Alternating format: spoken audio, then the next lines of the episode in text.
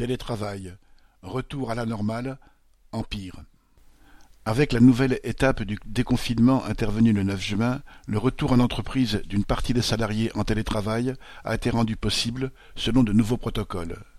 Le MEDEF s'est bien sûr offusqué des quelques limites encore posées à la toute-puissance des patrons et a réclamé, citation, un maximum de souplesse et d'adaptabilité en fonction des activités de l'entreprise. Si les patrons ne se sont jamais souciés de respecter les injonctions sanitaires, comme la distance de un mètre entre deux travailleurs, ils ont su exploiter l'opportunité offerte par l'épidémie pour expérimenter de nouveaux modes d'organisation, comme le télétravail.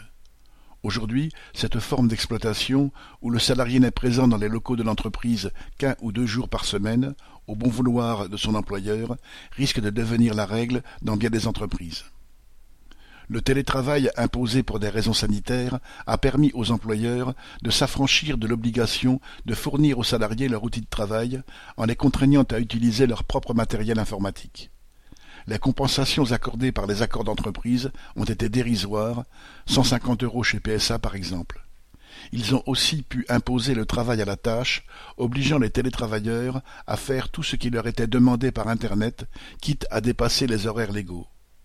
La généralisation du télétravail, une fois l'épidémie passée, permettrait en outre aux employeurs de se débarrasser de bureaux, d'économiser sur le personnel de ménage ou d'en finir avec la cantine d'entreprise, autant de mesures se traduisant par la suppression d'emplois dans ces secteurs. Certaines grandes entreprises avaient déjà avancé dans cette voie avant l'épidémie. Le Covid aura été pour elles l'occasion d'aller plus loin.